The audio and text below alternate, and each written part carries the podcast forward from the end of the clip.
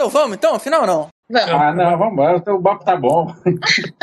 Mas é, 10 e 37. Sabe o que isso parece? Lembra quando vocês combinavam com os amigos pra estudar, todo mundo em casa? Aí, era Tá igual ver, 6 cara. horas, de- era o tempo que a mãe Eu ia buscar a pessoa, gente- e 5 horas era de falar de besteira. Tem uma hora que eu falo assim: caramba, minha mãe já vai chegar pra me buscar, vamos fazer esse dever.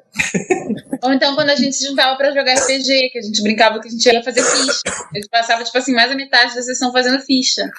e aí o que restava de tempo jogando. Eu tinha isso quando eu fazia, quando eu brincava de Playmobil. Eu gastava, sei lá, 4 horas montando o cenário e em 20 minutos eu enjoava de brincar. E aí depois tinha que desmontar tudo, guardar tudo pra no dia seguinte ter que montar tudo de novo. É verdade. Isso me lembra uma vez que eu tive uma empregada que ela guardou o meu quebra-cabeça, sei lá, de mil peças, pra eu brincar depois outro dia. Vontade de matar, né? Ela podia, ela podia ter guardado junto com os outros pra poder fazer a mistura, não perder. Essa aqui é a gaveta dos quebra-cabeças. Seus cinco quebra-cabeças de mil peças cada um. Todos aqui. Tá, Roberta, não foi tão engraçado assim. Foi engraçado, mas não tanto, né? Sensacional, é muito bonito pra uma pessoa só, tipo assim.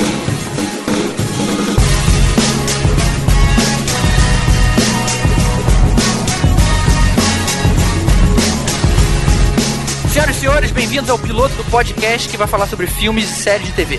Nós somos os procrastinadores e procrastinando conosco estão aqui Elvésio Parente, cineasta, crítico de cinema, músico, empresário. O que mais você faz, cara? É, pai de três, é, faço treinamento pra minha maratona, é, e só não tenho tempo pra dormir. Continuando, a Roberta Maná, que é produtora cultural e responsável pelos cupcakes mais gostosos do mundo.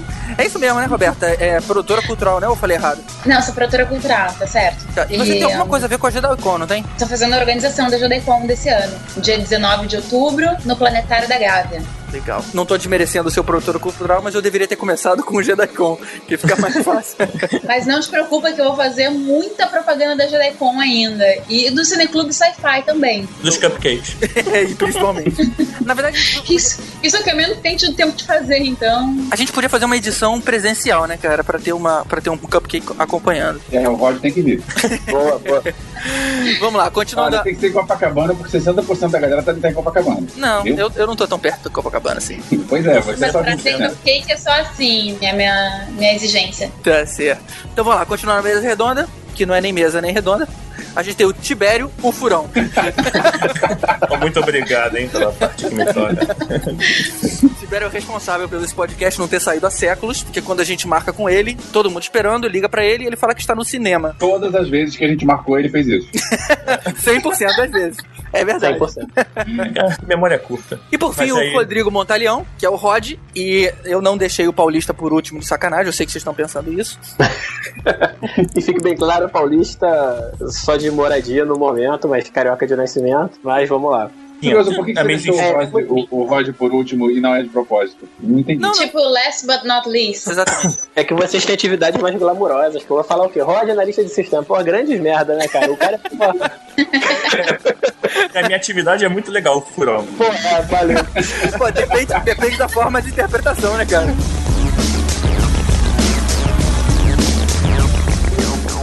Então, começando o módulo de filme, vamos começar pelo Homem de Aço, que é o filme mais, mais badalado dos últimos tempos. Quem foi que viu? Acho que todo mundo viu, né? Muito bom, muito bom. É, muito bom. Acho que todo mundo viu. Esse é aquele do Tony Stark, né? ah, não, não, não. Esse é o Homem de Ferro. Ah, tudo bem, tudo ferrugem. Quase isso. Cara, eu vi tanta crítica, eu fiquei. Eu, eu me senti até meio é, revoltado com tanta gente que não gostou do filme. Eu achei uma, uma releitura tão bacana, cara, a, a forma que eles resolveram contar a história. E foram justamente as críticas. Todo mundo, pô, cadê a Kryptonita? Por que, que não teve tal coisa? Eu achei tão, tão arrumadinho do jeito que foi, ela, um jeito tão lógico dela ter descoberto é, quem era o cara. Eu achei bacana. É, sa- sabe qual é o problema disso? É que tem muita gente que, quan- quando você vai, vai tratar de, de temas como o Super-Homem, como esses temas que tem muito fã e o fã é muito radical, o cara imagina uma, uma, um filme na cabeça dele e se não é o filme que ele imaginou, ele fica frustrado. A gente viveu isso quando veio Guerra nas Estrelas, no episódio 1, que a gente passou 16 anos imaginando como é que vai ser o episódio 1. Aí quando chegou o episódio 1, estreou, tá, tudo bem, o filme foi ruim, mas independente disso, não ia, ia ser difícil agradar porque você tá imaginando um filme. E aí não é aquele filme. Então muita gente que criticou, não criticou porque o filme é ruim, criticou porque não era aquilo que ele queria. O cara queria ver a Kryptonita. Então se não tem Kryptonita, o cara não gostou. Não interessa se o filme é bom ou não. É, mas isso não atrapalhou o Batman do Nolan, né? Quer dizer, mudou também um monte de coisa, tentou se, se poupar mais aí no mundo real e nem por isso o pessoal reclamou, né? Algumas pessoas disseram que talvez o Homem de Aço não deveria ter sido tão realista. O Batman combina com uma coisa mais real, mas o Homem de Aço, como é um ET, um alienígena, ter levado ele pro lado do realismo talvez tenha sido excessivo. Eu, particularmente, gostei muito, mas esse foi um alvo de crítica que eu ouvi bastante. Eu achei que o filme foi, assim, ele foi meio longo, ele demorou muito pra explicar algumas coisas e outras coisas explicou muito rápido. Cenas de lutas muito embaralhadas, assim, e demorou pra caramba. E, tipo, minha, minha própria esposa ficou, caraca, cara, tipo, não acabar nunca isso, assim. Parecia o que a gente acha dos filmes do Michael Bay, por exemplo. Agora, sabe uma coisa que eu ouvi, cara, que eu achei bacana? A crítica, na verdade, em relação à roupa do cara na nave. Sabe, na hora que eles acham lá e, e de repente tava a roupa do cara pronta.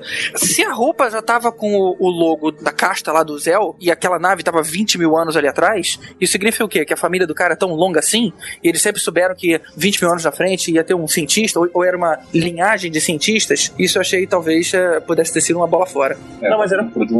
Não, mas era por aí, porque a família, assim, como eles eram gerados ge- ge- eh, gerados geneticamente, o cara tinha meio que a profissão escolhida. Um era guerreiro, ou general, ou outro é cientista. Não era uma coisa que a pessoa escolhia muito, não. Acho que era meio por aí mesmo. O problema é aquela capa, cara. Que o cara, tipo assim, ah, tem uma roupa aqui de cientista, mas ela tem uma capa. Que cientista usa capa? É verdade, é verdade. Mas de qualquer forma, cara, mesmo se fosse cientista, não tem uma família cientista. A gente tá falando de um planeta, né? Você tem homens cientistas. E de repente, a família do Jorel tava ali no, no lugar de destaque. O dono daquele símbolo, daquele símbolo de esperança, há 20 mil anos atrás, fosse mais, sei lá, de repente fosse um, um rei, alguma coisa do tipo. 20 mil anos depois, muita coisa acontece, né? É, a verdade é que toda essa, essa história de deles abandonarem né, a, a concepção natural e partir para manipulação genética não foi explicado no filme. Simplesmente foi jogado e isso foi falado assim em três segundos e a gente teve que engolir.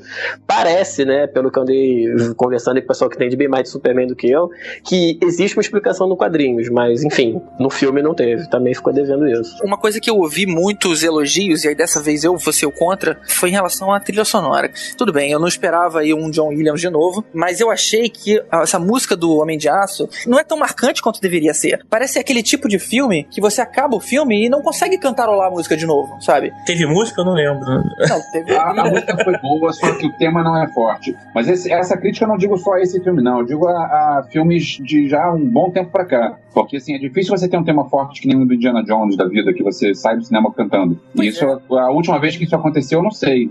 É, já, faz, já faz um tempo. Mesmo o Senhor dos Anéis, que a gente passa três filmes ouvindo três, três horas cada filme, ou seja, nove horas ouvindo a música, é, é difícil você cantarolar o tema do Senhor dos Anéis. É. E que ganhou Oscar e tudo. E o tema é bom. É bom pra caramba. Não, esse eu não sei se concordo, porque Senhor dos Anéis, talvez por eu ter visto várias vezes, é, é mais fácil de eu localizar. Mas realmente, eu não sei se, se Homem de Ferro teve música, não sei se o novo Homem-Aranha, por exemplo. A Eu acho- Avengers tem uma musiquinha que, que dá pra lembrar. Se vocês ouvirem, vocês vão associar diretamente a Avengers. Quem tem o Blu-ray, ela fica Sim. tocando em loop no menu. Avengers É uma tem. música que dá pra reconhecer bem. Avengers tem, Avengers tem. E eu acho que Capitão América. Eu, eu lembrava que a impressão, quando eu saí do filme, é que a música era melhorzinha, mas agora não vou lembrar. Então, ou seja, então não, não marcou. Mas assim, eu achei que a trilha foi- mandou bem, a trilha foi uma boa trilha, apesar de não ter um tema assoviável. Sim. Eu gostei da trilha. Também, também gostei. Só senti essa falta. É porque a comparação com o John Williams é inevitável, né, cara? Mas assim, justamente por ser uma comparação inevitável, ele tinha que fazer o que fez, ignorar a outra trilha, não fazer que nem aquele super-homem do, de dois- 10 anos atrás, sei lá, aquele super-homem, o Retorno, Que que co- né? copiou a trilha exatamente igual. Então assim, ou você faz exatamente igual, ou então você ignora completamente e faz algo completamente diferente. Então tá. Então a trilha é bem feita, bem construída, pra criar o clima, mas não pra ser um troço assoviável. Eu não entendi como uma cópia, não, Elvis. Aquele filme do Brandon, Brandon sei lá o quê, Brandon Roth, sei lá. sei lá, whatever. Eu acho que ele não se. Ele não foi um reboot. Ele me pareceu ser, sei lá, um Superman 6. Porque ele não descreditava nada, só mudaram os atores. Mas era a história como se ele estivesse voltando, sabe? Não negou nada. Então acho que fazia sentido, sim, tá lá no, na trilha do John Williams, que acompanhou durante todos os outros filmes. Foram quatro ou cinco? Eu lembro quatro. Foram Foram quatro. quatro. Então seria o Superman 5. Depois do, depois do Homem Nuclear, ninguém mais teve coragem. Agora, eu só acho que a DC, né, ela se enrolou aí pra dar continuidade pra esse filme, né? Porque já que ela eliminou o- a fraqueza do super-homem, né, que seria a Kryptonita, é, botar um Lex Luthor no próximo filme contra um cara que é praticamente um deus, vai ficar um pouco complicado. Também tava pensando isso. Como é que eles vão fazer para equilibrar? Porque com o Zod ainda foi meio mano a mano. Apesar de que, naquela nave dos caras, tinha um monte de gente. Por que, que não desceu mais gente para sair na porrada com, com o super-homem, né? Ficou só ali os, os soldados ali de frente. É, eles botaram soldado pra lutar, né? E botaram a galera, o resto pra estudar. Mas todo mundo tinha superpoder. Desce todo mundo, ó, o cara tá apanhando, pô, beleza. Ó, o cozinheiro, vamos lá. Todo mundo tem superpoder, né? É, na verdade eles tentaram explicar que o Zod conseguiu se adaptar mais rápido que os outros, né, e tal, e os outros não teriam tantos poderes assim, vamos dizer.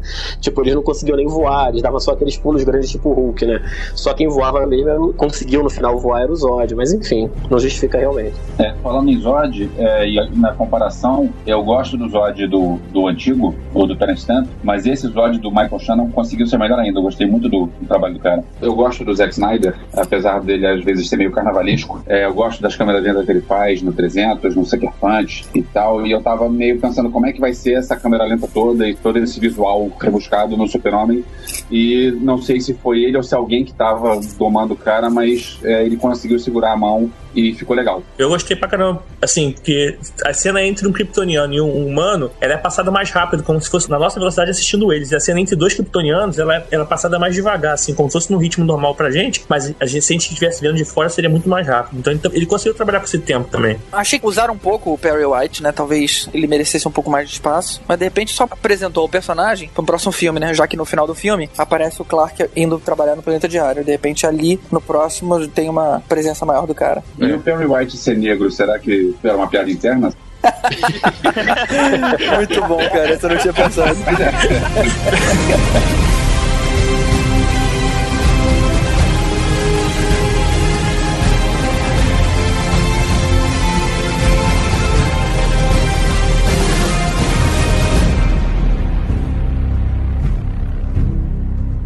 Wolverine. Quem viu? Eu. Eu vi. É, esse é o único que eu não vi. Assim, eu- vocês- eu- Vocês gostaram, Eu, eu gostei, cara, eu gostei. Eu, eu, assim, falar que foi melhor que o outro não é muita coisa, né? Porque, É, enfim, lixo.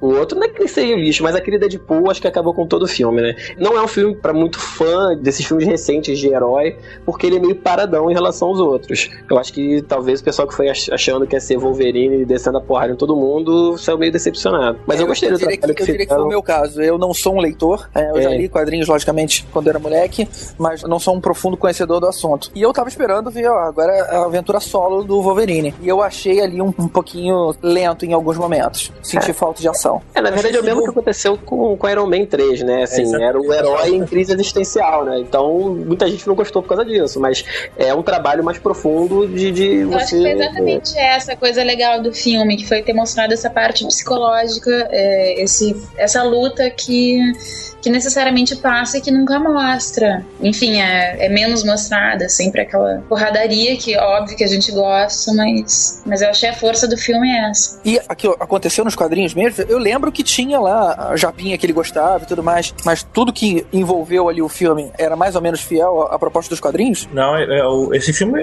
mudou muita coisa, assim, mas. Mudou muita coisa. Mas acho que assim, não era o intuito dos caras, não é adaptar perfeitamente o quadrinho. Nunca foi, nem o X-Men foi adaptado Não, e eu bem, acho que não assim. tem que ser mesmo, não. Foi mais uma pergunta por curiosidade. mesmo. Eu gostei do filme, assim, eu só acho que o problema é assim, ele trouxe o filme um pouco pra realidade. Os personagens, se você pensar assim, fora os poderes mutantes, ele não, ele não é um filme que usa muito do sobrenatural, daquelas roupas X-Men brilhosas. Uhum. Aí me surge uma tal de uma víbora, Eu vi. que a mulher não tem nada a ver com o resto do filme, cara. A mulher, aquela mulher foi jogada ali, tipo, ela usa uma roupa verde, tipo a da Hydra, assim, uma parada que não tem nada a ver. O filme, isso aí pra mim que foi o que sacaneou o filme. A gente vai falar do, da cena extra ou não? Pô, acredita que eu não vi a cena extra no, no cinema, cara? Cara, você perdeu a melhor coisa do filme, Pois é, não, sinceramente. depois eu vi, no, eu, eu- tentei achar no YouTube e tem al- alguém que, sei lá, filmou com o celular. É, não sei nem se ela tá completa, mas, pô, que azar, cara. Eu achei que não, É, não fosse. a cena extra é o prequel do novo filme, né? Eu Exatamente. confundi, eu esqueci. É, Marvel tem cena extra, DC é que não tem. Na hora eu troquei as bolas. É verdade. Ah, deixa eu. E uma pergunta, cara, que eu fiquei na dúvida na hora. Adamantium corta Adamantium? É isso mesmo? Mas aquele Adamante tava meio. tava tunado, cara. Assim, tava. É, era um diamante Pegando com fogo, né? É, turbinado, tava- assim. Dá uma esquentadinha no Adamantium e ele, e ele corta o Adamantium? Então, na verdade, isso aí foi uma adaptação, né? O Silver Samurai, né, no- nos quadrinhos, o poder dele é conseguir deixar a espada dele com fogo. Como eles já zoaram todo a- a- o personagem do filme, Aí eles inventaram que o cara tinha uma espada de adamante que do nada pegava fogo. Mas é só o fogo o poder da parada? Tipo assim, vou tocar fogo nisso aqui, aí qualquer coisa vira. É, não. vira. O poder do cara nos quadrinhos é esse. Ele consegue deixar a espada dele pegando fogo lá, energizado, enfim. E aí eles tentaram adaptar isso pro, pra realidade do filme, né? Então eles fizeram ela ser de adamante pra convencer que ia cortar. é, bom, a gente já falou mesmo, que ia cortar a garra dele. Ah, porra, já falou. Tem, ó, avisa que vai ter spoiler, então. é melhor. É, né? Olha, teve spoiler. Tá, então, já que já teve spoiler, é, no final de semana a gente tava, eu tava conversando sobre isso, e aí uma dúvida que surgiu foi: a garra que surgiu no lugar das garras de Adamantium teria sido. E essa é uma dúvida que eu tô colocando aqui, porque aparentemente foram garras de, de osso. Foram garras de osso ou não? Sim, as Mas os Mas ossos dele foram não, não foram substituídos por Adamantium? É, mas aí o adamante foi cortado, quando nasceu o osso não tava com o adamante coberto. de É, porque o, o Adamante entrou depois, né? É, não, É. foi- não, não é dele. É, essa polêmica veio dos quadrinhos, né? Quando teve aquele, aquela sequência que o, o Magneto arrancou todo o adamante do corpo do, do Wolverine. E nos quadrinhos, pra, ele ficou todo ferrado, o fator de cura dele ficou quase no, no limite, porque ele ficou sem adamante nenhum no corpo. E foi aí que entrou essa história da garra de osso, né? E surgiu nos quadrinhos depois dessa história que o, o Magneto arrancou o adamante. Agora uma pergunta: por onde saiu o Adamantio? É, Nesse história do, do Magneto, é, por onde Ah, os saiu? poros dele. Ele arrancou, saiu pelos poros. Ele arrancou, por isso que ele quase morreu. Ele só não morreu por causa do fator de cura. Ele ficou ferrado e aí foi onde surgiu. Ele descobriu que, na verdade, ele sempre teve aquela garra que, que é de osso, né? Quer dizer, a garra de diamante dele, de adamantium, era só revestindo mesmo. Ele já tinha aquela garra. É, É o que, que, o que não imaginava-se que aquela garra dele foi colocada junto com a Adamantium, mas aí quando ele, o Magneto arranca o, o ferro, né, aquele- pelos poros, aí ele descobre que aquela garra na verdade sempre existiu, faz parte do, do fator Isso. mutante dele. Peraí, mas então ele não lembra de nada antes do Adamantio, é isso? Esse é o meu maior problema com o filme, né? Na verdade, o que acontece né, no Wolverine, né? A história do Wolverine é que basicamente ele nunca lembra de nada da vida dele antes do Adamantium. E mesmo as lembranças que ele tem pós-Adamantium foram implantadas na mente dele. Ele não sabe o que é real e o que não é. Aí o filme vai e mostra o cara lembrando coisas da Segunda Guerra. Isso eu achei uma puta bola fora, cara. É, mas no, no universo dos filmes não tem isso. Enfim, eu acho que em algum X-Men, se eu não me engano, no 2, eu acho que o Xavier dá um tapa lá na, na memória dele e ele recupera alguma coisa. Mas, assim, é, é esquisito, cara. E por que Porque que a, se ele não a- sabe o que é real e o que não é, pode ser que ele tenha algumas lembranças esporádicas. E, e nada impede que essa seja uma dessas poucas lembranças esporádicas que ele tem. É. Convenientemente, sim, né? Mas. Sim. é aquela história de quem joga RPG. É, é óbvio que o grupo que a gente tá jogando é o grupo escolhido. Sempre é o grupo magnífico que vai virar grupo de level 20. Por que, que a gente vai pegar um grupo de commoners que vai ser commoner pro resto da vida? Hoje vocês acordam e vão pra lavoura. Não. Fábio viu o RPG Edition, né, cara? O cara vai lá Imagina campanha, né? e aí, li- mestre, passamos de nível? Não, vocês passaram, vocês ganharam skill. Em quê? Em colher milho. Olha, eu não li essa- essas histórias aí da- dessa saga do osso, né? Mas eu achava também que as garras eram colocadas, vieram colocadas junto com a Adamantium, até porque as garras são lisinhas, elas parecem umas espadas. Se elas eram osso e depois o cara revestiu, as garras não eram pra ser tão herméticas do jeito que são, né? Era pra ser uma coisa, sei lá, meio chifre ali, né? Na verdade, é, nos quadrinhos, inclusive, a garra dele fazia uma curvinha no final, assim, o cara que Faz desenhava ele. curvinha. E tinha umas paradinhas assim, era muito. Parecia um mar de espinhos, assim. Só que ficou isso aí, cara.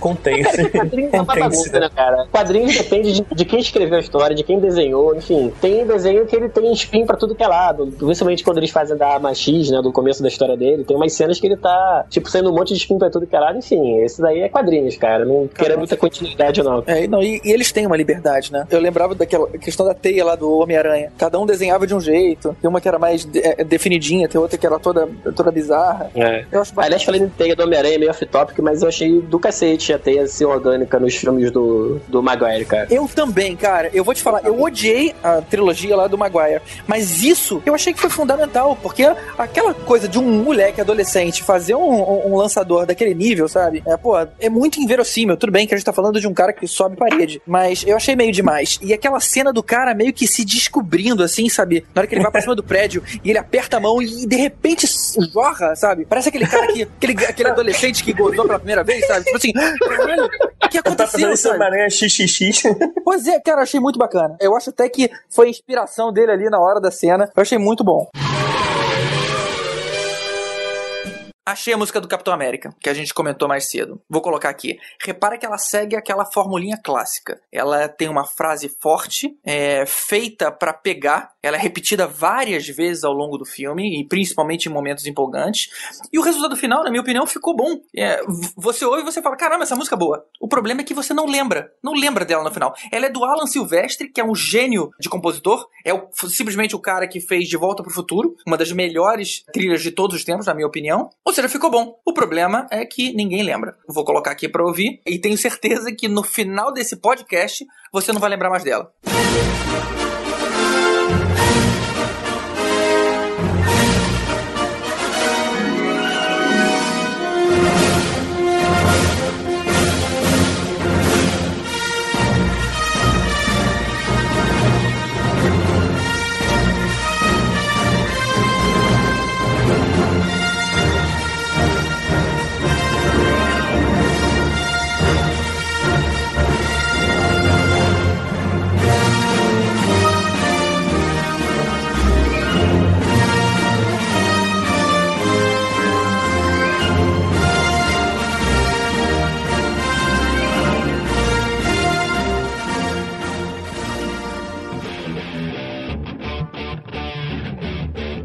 Então, cara, e, a, e, o Pacific Rim? É, esse, esse é maneiro. Esse eu não vi. Porra, esse eu também não vi, cara. Doido pra tava, ver, Esse aí eu tava pilhadíssimo pra ver, porque é Guilherme Del Toro. Apesar de eu não ser muito fã dessa onda de, de esse estilo de monstros versus robôs, mas mesmo assim eu gostei. Círculo de Fuga é um, são robôs, igual o Changeman. É, na verdade, eu ia, eu ia perguntar agora, fazer uma comparação com Transformers. Eu às vezes acho que sou o único ser humano que não gosta de Transformers. Não gostei eu de nenhum dos filmes, apesar de ter visto, não gostei. Eu, Transformers 2, eu saí do cinema em 20 minutos de filme. E eu não lembro de ter feito isso nenhuma vez na vida. E eu saí de tão chato que eu achei. É... Você perdeu a cena que nego mostra as bolas do robô, então, cara. é verdade. Aquilo ali foi um avanço mesmo do cinema, cara. Pô, então foi um bônus eu ter saído, hein? Mas então, é mais ou menos o mesmo esquema? Não, na verdade, na verdade é mais Power Rangers, porque tem pessoas dentro do robô. O robô não é, não é um robô sozinho, o robô é um robô comandado por pessoas. Não, então é Evangelion, vamos respeitar. Esse eu não conheço. Boa, Mas boa. Power Rangers. Mas, por exemplo, no Pacific Rim, os robôs são muito maiores que os Transformers, assim. Eles É. pisam em cima dos Transformers. Mas me diz uma coisa, tem pelo menos um Ah. tempo plausível de construção desses robôs? Porque o trailer dá, a dá a entender o seguinte, ó, tem um monstro, apareceu, ah, vamos construir uns robôs. De repente vem uma mega Não, passaram-se alguns anos, passaram-se alguns anos. Eles explicam que o primeiro robô apareceu e aí foi. Isso é logo no início do filme, quando eles explicam. O primeiro, o primeiro monstro apareceu e aí eles passaram, sei lá quantas semanas ou quantos meses lutando contra o monstro com armas normais, com aviões, com tanques e tal, até conseguir derrotar. E a partir daí eles começaram a pensar nos robôs e aí surgiu o segundo monstro e os monstros começaram a surgir devagar. Mas então explica, dá tempo explica de- de onde eles vêm, né? Pelo menos isso não fica... Explica. Existe uma explicação que eu entendi por que que ela tá lá pelo lado dramático, mas não me convenceu que é os robôs têm que ser comandados por duas pessoas. E aí você pensa assim, duas pessoas, ah tá, uma vai mexer a perna, outra vai mexer o braço, alguma coisa assim. Não, as duas pessoas têm que fazer uma conexão neural e aí as duas pessoas têm que pensar e agir juntos. Porque aí se um se machucar, o outro também sente e tal, mas não tem lógica nenhuma. Cara, não Não sei, cara. Eu, eu acho que gostei disso. Se você estivesse falando, cara, que um controla uma parte e outro controla a outra, ia ser meio bizarro, né? Vai parecer aquela brincadeira de criança que cada um andou num pé. Agora, se os dois têm que estar em sinergia,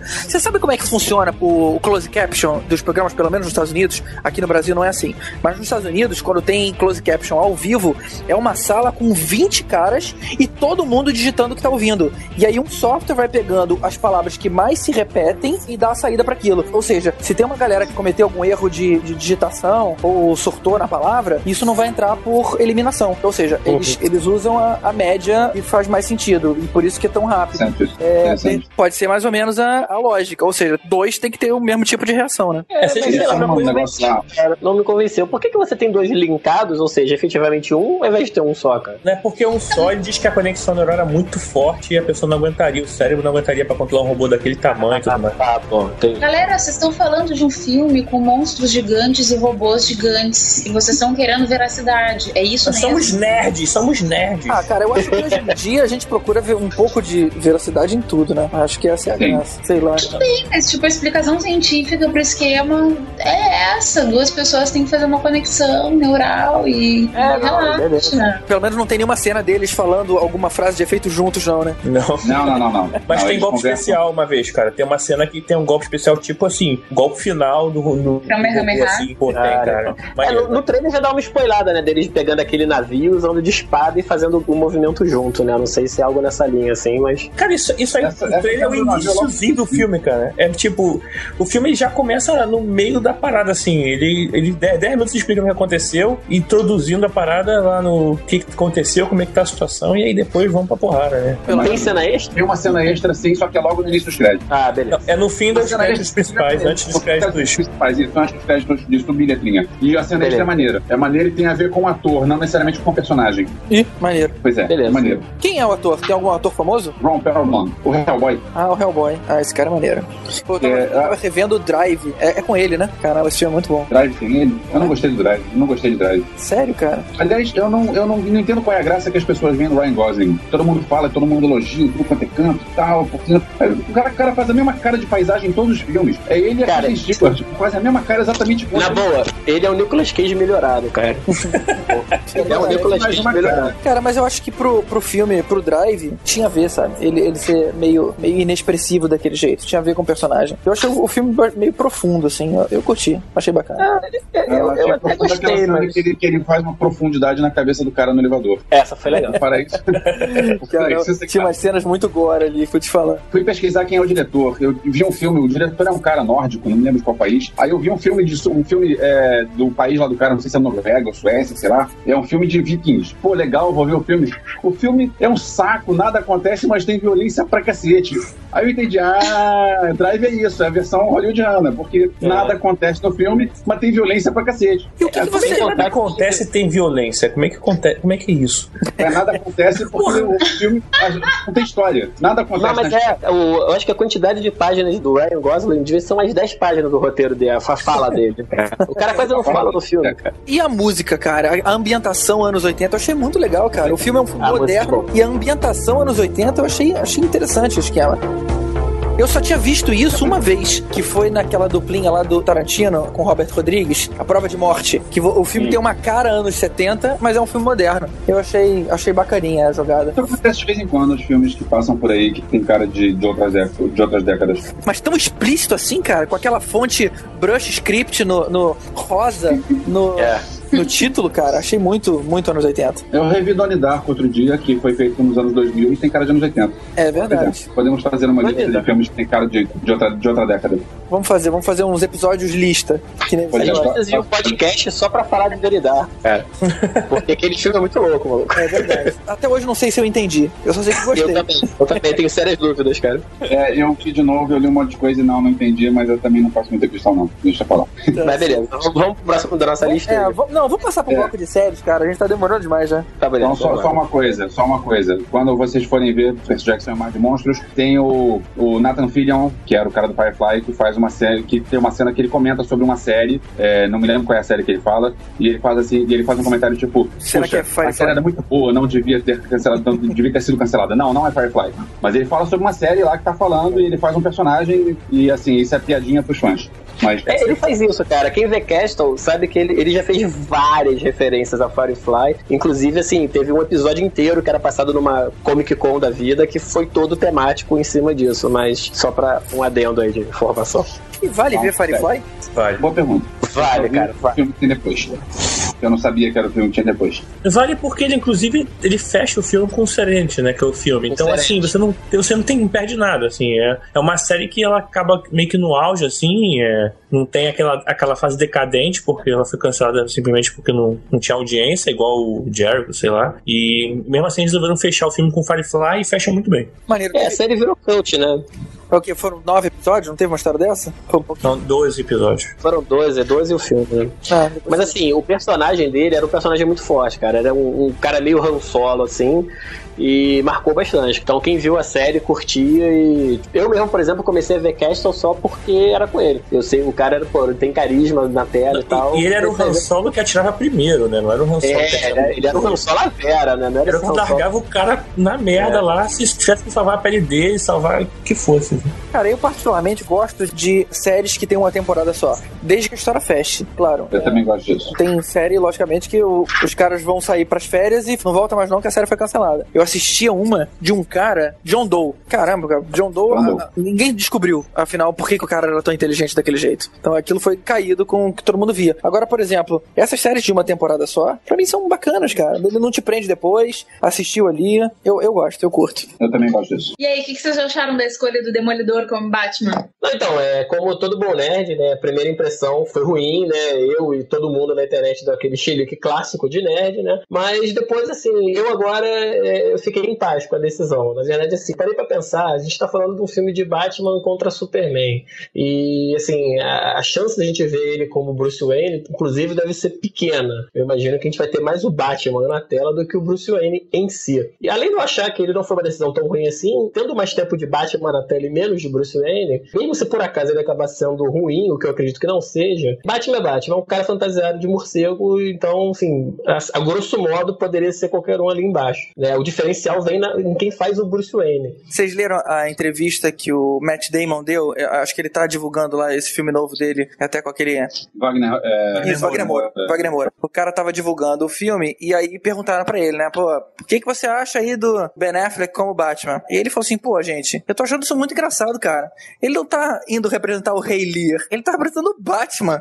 É um mascarado com capa que de vez em quando usa voz rouca. O que, que pode ser tão difícil pra isso? É que a gente Eu- tem na cabeça o Christian Bale. Toda essa, essa discussão que teve com relação à escolha do Ben Affleck, a gente tinha ainda uma esperança de que o Chris Bale fosse aceitar, né? É, e a condição dele seria que o Nolan fosse ser diretor. Você acha que ele não aceitou É. porque não vai ser o Nolan? É o que dizem na internet. Se tá na internet é verdade, né?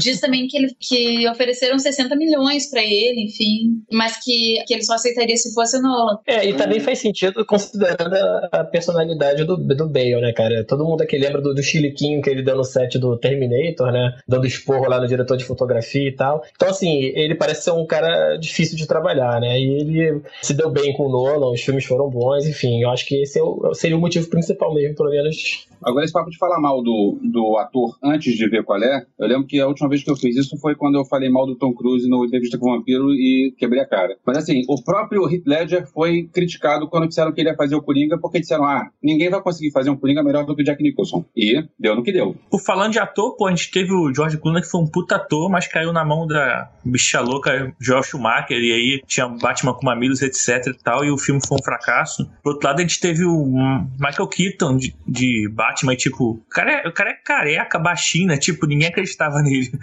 E foi um filme aí que tá, hoje marcou aí, e acho que é o, conta tudo, cara. Conta o diretor, o ator, não é só o Ben Affleck que vai estragar ou fazer o filme ser um sucesso, entendeu? Mas acho que um, um responsável pelo sucesso do primeiro Batman é porque foi o, o primeiro filme do Batman sério, né? Eu ainda acho que o Michael Keaton não foi um bom Batman. Mas aquele filme, a comparação com ele era o Batman dos anos 60, é o Batman gordão. É o Batman que era azul e cinza. É, então, ou seja, a diferença era muito grande. Eu acho que foi o todo é que teve o seu mérito, não o Michael Keaton. Sim, é, é por isso mesmo. Julgar o Ben Affleck agora acho que é um pouco cedo demais, assim. Chega um cara igual um Tim, um Tim Burton que faz um- uma coisa legal e tudo, e a gente vai ficar depois, pô, realmente, a gente falou antes do tempo. E o, o, o diretor faz sucesso, cara. O, o- com certeza o Christian Bale não aceitou por causa do Chris Nolan. Assim, 60 milhões acho que ninguém recusaria, não. É a história que estavam dizendo que ah, o, o Robert Downey Jr. não vai voltar para ser o Homem de Ferro. Cara, ele vai voltar porque a carreira dele já teve em baixa, ele já teve mal, e ele voltou por cima com o Sherlock Holmes e com o Tony Stark. Só que ele sabe que ele tem as, todas as cartas na mão, então ele pode exigir que vão aceitar. Uhum. Porque ele não pode trocar ele, não pode botar outro cara para ser o Homem de Ferro. Pois é, Alves, mas acontece que no caso do Batman, você teve uma trilogia fechada. A história acabou toda redondinha, sabe? E de um jeito E acabou, inclusive, com um gancho. E aca- e acabou, inclusive, com um gancho pra colocar um Robin no lugar do Batman. Não, eu- poucas vezes eu, eu acabei um filme com vontade de aplaudir. Eu- Excepcional. foi excepcional, foi o melhor filme disparado de. o último de- Batman? É, o último Batman. Ah, eu a trilogia, bem, na verdade. então. Eu, eu hoje. É, eu também, cara. que que foi? Eu acho A que eu vi outro filme. outro filme, cara. Caramba, que bizarro. Bom, cada um tem, cada um acha uma coisa. Mas tudo bem, tomara que ele volte, porque vai, vai- o Batman do Super-Homem é uma coisa que eu queria ver. Batman Super Não sei como eles vão fazer, mas vai ser maneiro. Cara, esse filme, eles vão ter problemas sérios pra fazer esse, cara. Que eles estão querendo fazer de Batman e Super-Homem, que eles dizem que não é o Dark Knight, né? O problema de você juntar um super-homem nessa história e colocando o Christian Bale é porque aí você pensa o seguinte: tá bom, então era todo mundo do mesmo universo. Então cadê o Super-Homem quando tava tudo se destruindo lá em, em Gotham, sabe? Eu acho que quando você tem universos separados, você pode não pensar nesse tipo de coisa. Mas se você vai colocar o Christian Bale, muita gente perguntou, por exemplo, por que, que no Homem de Aço não era o Tom Welling que, que ia fazer, já que ele, ele acabou de fazer uma série que levou, sei lá, 10 temporadas, sei lá quantas foram. Só que quando você traz um ator, eh, já teve uma história por trás, você traz essa história junto. E não era o que o cara queria ali. O cara queria uma outra história. Por mais eu concordo que talvez o cara aí possa ser um bom super-homem, visualmente falando, mas ele tem uma bagagem que não bate, não bate com a história pensada. Se você vai colocar um super-homem ali, de repente, com o, o, Christian Bale, aí você começa a pensar, porra, onde é que você tava então? Por que você me deixou sozinho? Aí vai que entra é. uma Liga da Justiça nessa história toda. Aí, é por isso que eu gosto da Marvel. Você o Homem de Ferro 3 e você vê o... Alô, alô? Falei. Falei. Alô, alô? Fala, cara. Elvis. Alô, alô? Você não tá ouvindo a gente mais? É. Alô, alô? Elvis, Elvis. Ele não tá mais ouvindo Alô, a gente. alô? Mas a gente Recupera também não tá picotando. Alô, alô? Pera aí, eu vou, eu vou, o vou desconectar ele Alô? e desconectar de novo. Ah, tá gravando ainda, não tá hoje? Tá, tá gravando. Sobre o, o, o Super-Homem ter ajudado o Batman, cara, senão você destrói todo o universo do quadrinho, porque senão todo mundo tá, seria sempre junto, ajudando uns aos outros e seria uma mega Liga da Justiça e um super Vingadores, cara. Acho que aí não, não rola muito por aí, não. Sobre É, o. cada um tem sua missão. É, é, o Batman nessa. O Superman nessa época tava no navio e tal, não deu pra ajudar o Batman, sei lá. Ele tava pescando. É que a DC tem, tem personagens muito fora do, do padrão, né, cara? Os caras são muito overpower, né, cara? Você pega o Super-Homem pega o Lanterna Verde, cara, esses dois aí poderiam limpar os vilões de todos os outros heróis que tem fácil, cara. E so- sobre o, o cara fazer um personagem do Super-Homem duas vezes, você gosta da, da Marvel. A Marvel pega o Tocha Humana, bota de Capitão América e dane-se, sabe qual é? Eu sempre tive essa dúvida. Imagina só se dessem o anel do Lanterna Verde pra um Jedi. Porque o Jedi ele tem um um willpower absurdo. Bom, a, Imagina a um vantagem Jedi. disso é que se acabasse a energia do anel, ele continuaria movendo as coisas, né? Tá, agora podem continuar com um papo sério. Cara, o Elvis Ah. sumiu mesmo, hein? Já que o Everson não quer falar do Ordem a gente fala então. Ele não tá aí. Pô, aquela banda dele é uma merda, hein?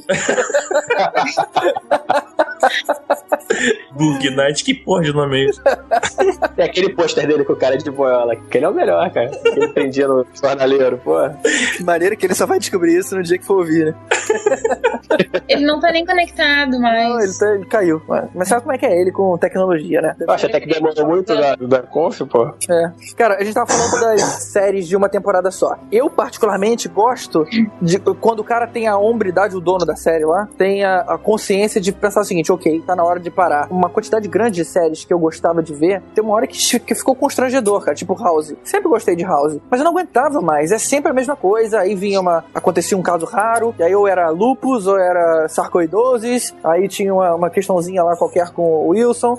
Não tinha mais é, o, o que dar, sabe? E tu eras obrigado a assistir a série. Pois é, eu ficava preso, sabe? Aí depois, de- hoje em dia não, eu já meio que, eu acabei demitindo tanta série da, da minha lista, e hoje eu faço isso mais fácil. True Blood começou a ficar chato, falei, ah não, cara, me irritou. Aí pronto, vai pra lá. Eu comecei a ver aquele, o Fallen Skies também, aí começou a encher o saco, não, vai lá. Agora eu sou um pouco mais impiedoso para as séries que eu, que eu detono. É, mas é, nos Estados Unidos a grana fala mais alto que qualquer outra coisa, né? Se a série vai bem, eles Uhum. inventam uma nova história, tipo Prison Break, assim, que podia ter muito bem uma temporada. E se a série às vezes tá bem, tipo Jericho, assim, que tinha toda uma história pra contar, e os caras cancelam sem dó nem piedade, né? Basta a audiência tá mais ou menos. E aí, falando em séries curtas dessas, é, a gente chega em Doctor Who, que é uma série de 33 temporadas, né? Que a gente tá passando pra 34 temporada. Cara, e que, e que eu lamento de nunca ter visto nenhum episódio, porque quem gosta, gosta muito. É impressionante.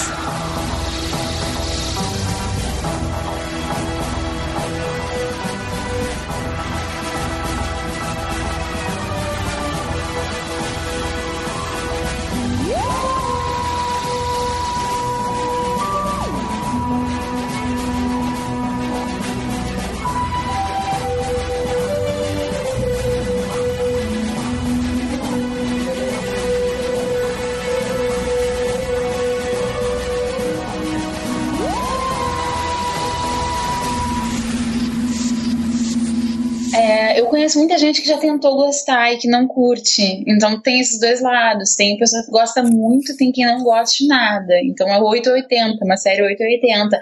Bom, eu sou Ruvian, eu gosto muito. É, as duas últimas temporadas, especificamente, eu não curto tanto, porque esse novo produtor, ele, ele não me agrada. Né? Ele é um cara que ele, ele é muito querido pela BBC, porque o estilo dele foi uma. É um estilo para levar essa, essa série, para tornar Doctor Who é, mais famoso nos Estados Unidos e tal, para aumentar o mercado. E ele conseguiu isso de uma forma impressionante. Provavelmente ele não sai de lá tão cedo, para tristeza dos fãs mas ou pelo menos dos fãs mais antigos da série. Você hum. consegue fazer um resumo rápido do que seja do roteiro da série? Então, Doctor Who é um alienígena que tem uma forma humana e dois corações, por isso ele se regenera. É, ele tem uma vida eterna, ele já tem mais de 900 anos. Ele vem de um planeta chamado Gridlock. Esse planeta entrou em guerra. Ele é um Time Lord, ele é um Lorde do Tempo. Houve uma guerra nesse planeta dele. Esse planeta fica tipo a 250 milhões de anos luz luz da Terra. Ele fugiu desse planeta no meio dessa guerra com os Daleks, que são é um dos inimigos permanentes dos, dos Time Lords. É, ele fugiu numa cabine telefônica. Mentira, uma nave espacial que é chamada TARDIS. Foi parar na Terra. Na verdade, foi parar em vários lugares. Enfim, ele, ele se aventura em vários lugares. Mas ele fez a Terra, de Londres, mais especificamente, meio que a segunda casa dele. Então, Alô. ele é. Alô. Bem-vindo! A Roberta tá explicando pra Alô. gente a história do. Será que ele não tá ouvindo ainda? Alô? Ele apertou o botão de mute lá. Respondida. Ah, não. Respondida a pergunta. Cara, eu vou dar, eu vou dar um hangout. Alô? que é tropa. Não bloque no Pronto, dei um bloco. Pronto, continua aí.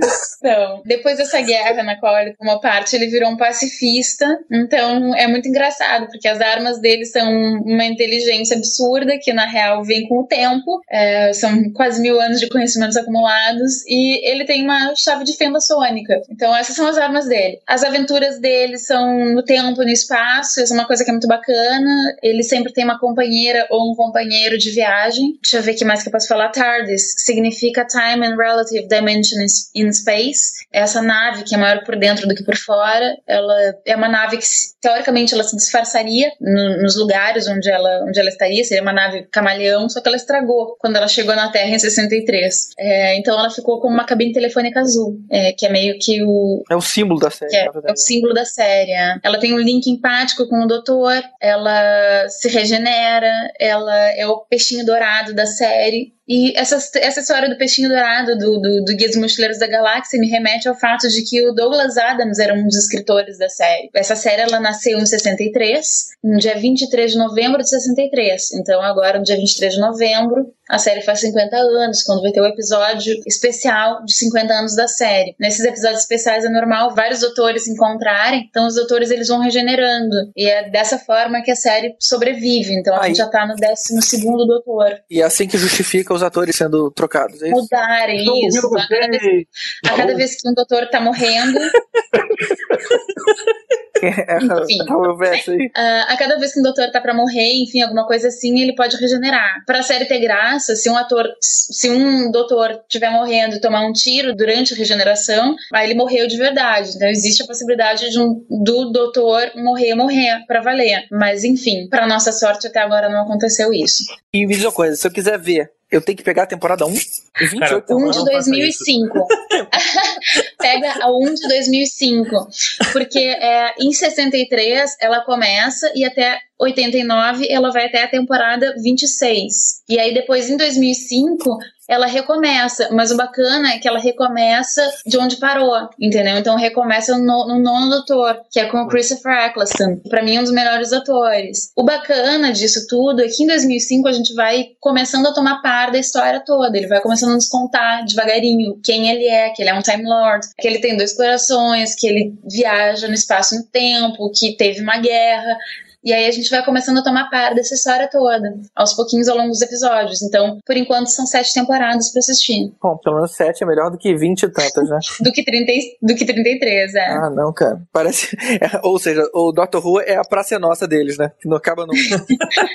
E os episódios antigos são muito toscos. É tipo assim, ó, Star Trek tosco ao cubo, sabe? A tosqueira de Star Trek ao cubo. Não, mas assim, o pessoal me odeia quando eu falo isso, mas a própria primeira temporada de 2005, ela é bem tosca, cara. Tipo assim, efeito especial, Chapolin, sabe? A parada, É, é, é tosco. a parada Os assim, tu, se tu vê o primeiro episódio todo da, da nova série de 2005, aí tu vai gostar, porque não consegue não. é Ele, ele vai pro espaço e vê aerolitos aí tudo mais. É. São, são, não são. A série, de fato, ela começou a ter mais grana há relativamente pouco tempo. Né? Não, Porque a primeira décimo temporada do- foi uma. É, O próximo primeiro Oi? doutor nem se conta, assim, é bem melhor, bem melhor. O décimo primeiro.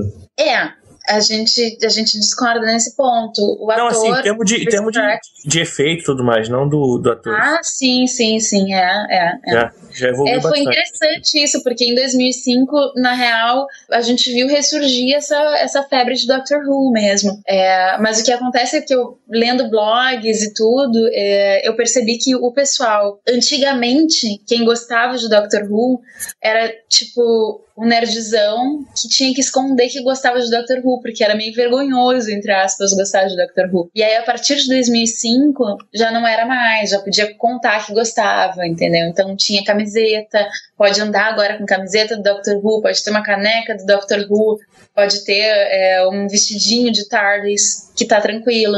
Então acho que até por isso, a partir de 2006, 2007, a BBC começou a investir mais na série. Que coisa engraçada isso. Essa coisa de poder, né? É uma coisa que você- É, você via meio na escondida. é exatamente. E é muito Oh, engraçado. Net tá na moda, né? Vamos combinar. Já não é de hoje. Mas é uma série nerd, então, considerada nerd?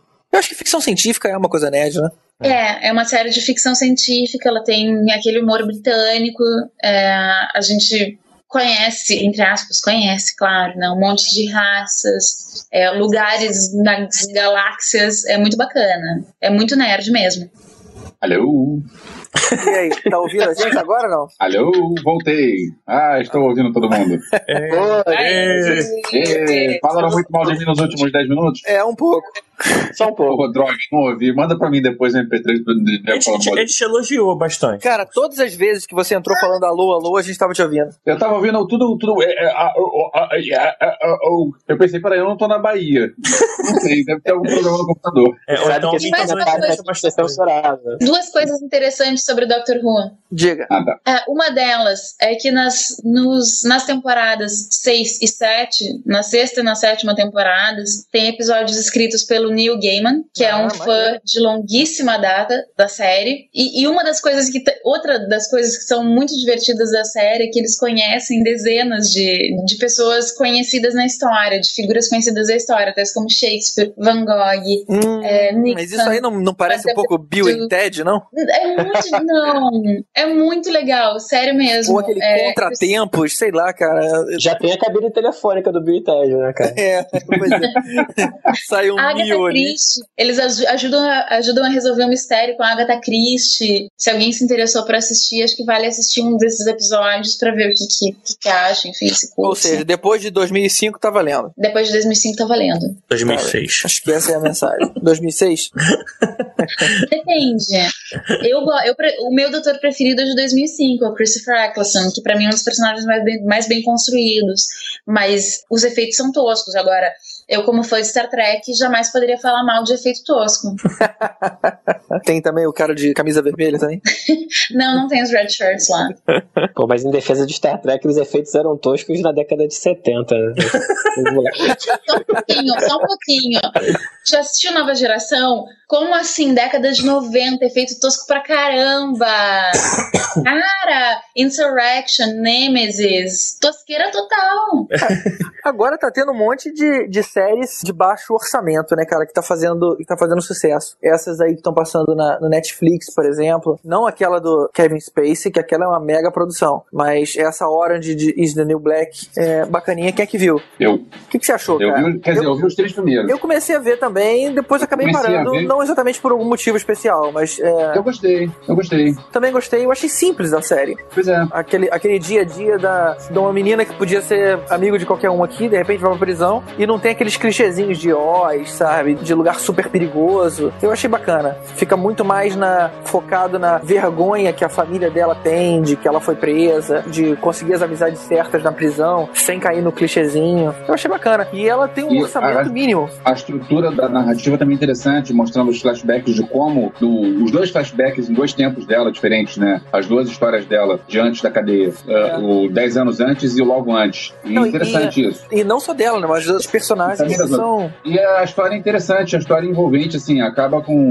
o troço, acaba o episódio, você quer ver o próximo e a o grande barato disso, essa história nova do Netflix, você não, não tem que ficar esperando uma semana pelo próximo episódio, tá tudo lá. É, é isso, é- isso é bem legal. Isso, Isso é um bem negócio bacana. Por- Eu não sei por- como é que vai terminar isso, se vai terminar com gancho pra próxima ou se acabou no- nos 13 episódios só e vou, vou ver no fim. Vamos ver. Agora eu vou te falar uma coisa, cara. O fato de estar tudo junto, não sei se de repente pode acabar enjoando. Uma das séries que eu mais gostei, assim, eu acho extremamente injustiçado, é o Arrested Development. E depois que fizeram uma temporada adicional pro Netflix, também com tudo junto, sei lá, cansei de ver. Eu acho que quando dava uma semana de diferença, eu, eu voltava com mais gás pra ver uma coisa, um, um outro episódio. Como essas séries de comédiazinhas, eu particularmente não gosto muito de séries de comédiazinha, elas são meio repetitivas. Quando eu comecei a ver tudo junto, ah, acabei perdendo a graça, acabei abandonando. Comigo não é assim não, porque eu lembro que a primeira vez que eu vi 24 horas foi uma vez que eu tinha ouvido falar da série, mas nunca tinha visto. Aí ia- ia estrear a segunda temporada e aí o, TV, a- o canal do TV a cabo, não lembro qual era, fez uma, uma maratona e eu peguei seis fitas de VHS e gravei as 24 horas do, do seriado e eu fiquei vendo direto. É, mas, Mas eu acho mas- muito legal esse modelo de negócio do Netflix. A mim, pelo menos, parece que eles tratam a gente como adulto. sim, Que sim. escolhe a que horas assiste a série e era isso. Se eu Não. resolvo assistir agora Arquivo X, eu escolho se, é arquivo, que eu, se eu vou assistir durante o final de semana inteiro ou uma vez por semana,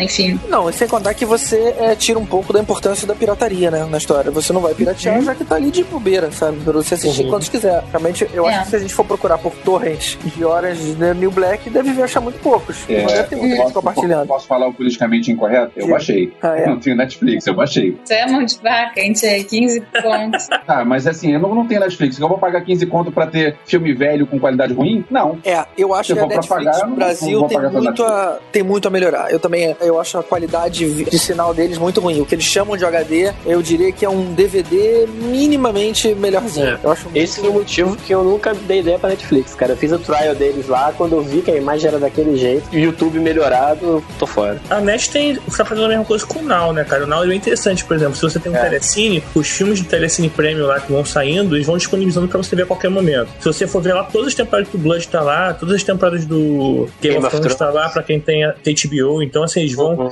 vai saindo as séries e se eles manterem esse ritmo de sempre colocando no Now, vai ficar a mesma coisa, cara, só que com parada bem mais recente e melhor qualidade, né?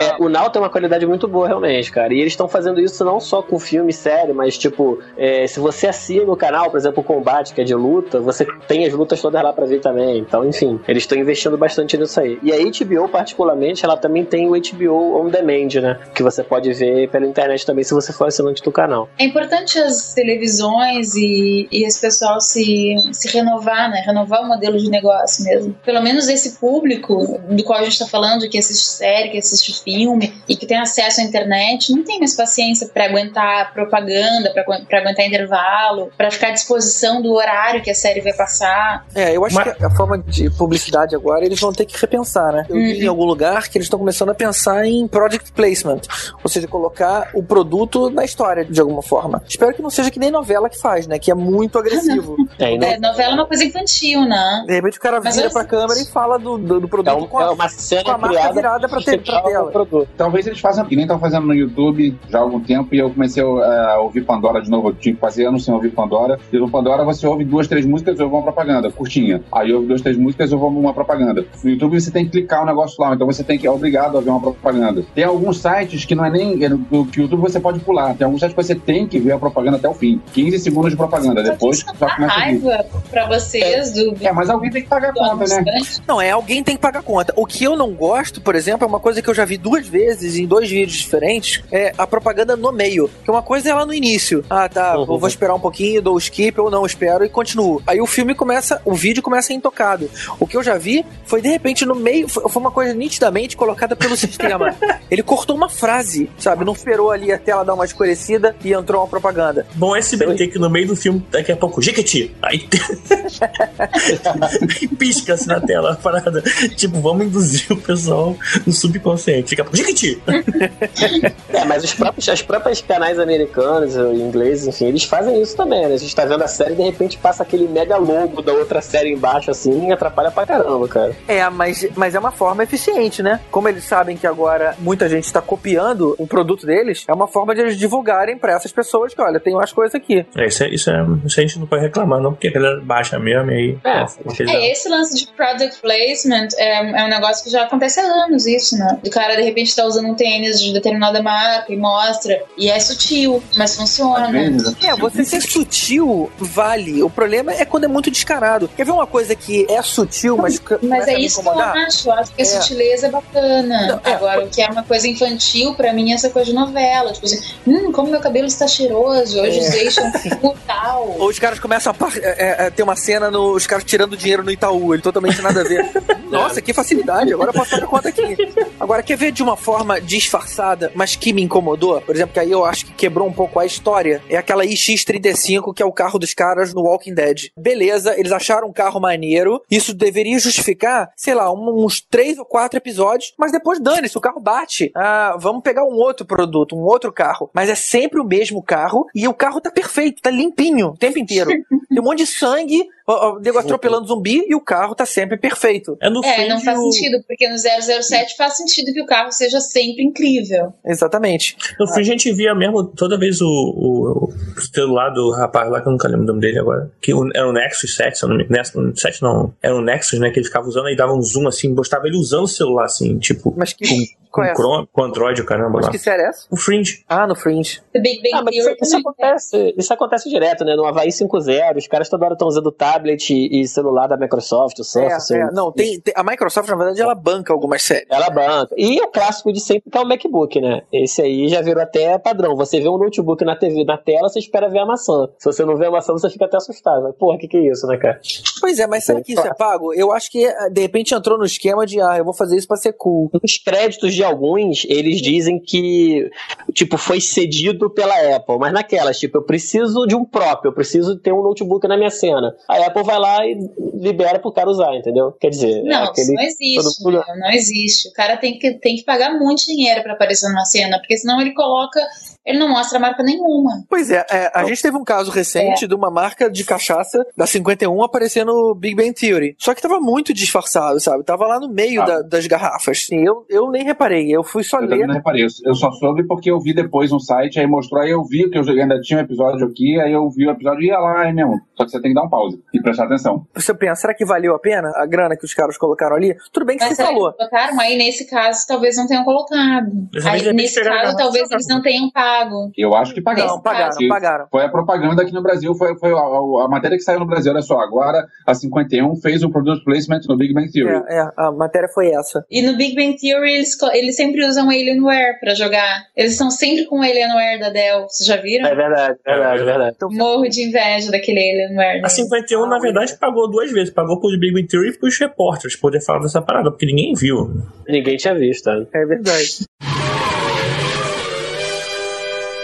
Como a gente mencionou o Homem-Aranha mais cedo, vamos terminar o cast com a trilha sonora da série do Homem-Aranha de 1970. 1977, na verdade. Uma trilha bem bacana, bem datada também. Você vai ver que a batida dela é bem característica, aqueles pedais característicos dos anos 70 e aquele instrumental bastante orquestrado. Era, ainda era finalzinho da época de disco, bastante influência desse período. Essa série do, do Homem-Aranha foram 13 episódios só e de uma hora de duração. Sempre foi raro uma, um episódio de série ter uma hora de duração, porque você tem as inserções comerciais. Então, geralmente, o, a série ou ela tem 20 e poucos minutos ou ela tem 40, 45 minutos, que aí completa uma hora de programação. Mas essa série não, tinha, ela tinha 60 minutos produzidos e com os comerciais ela ia ir para uma hora e 20. E o Peter Parker, naquela época também, ele era feito por um ator mais velho, não sei porque naquela época uh, não se usava jovem uh, na televisão, vai entender. Então, como sempre, era sempre um cara, um adulto fazendo papel de garotão. E quem fazia o papel de Peter Parker era o Nicholas Raymond, que começou a televisão, não sei se foi o primeiro trabalho dele, mas ele trabalhou na Noviça Rebelde, cara. Ele era um das, daqueles pentelinhos daquela família Von Trapp que a Noviça Rebelde ia cuidar. Eu acho que o moleque era tão chato que tanta gente desejou que ele morresse, ele acabou sendo picado por uma aranha radioativa no final.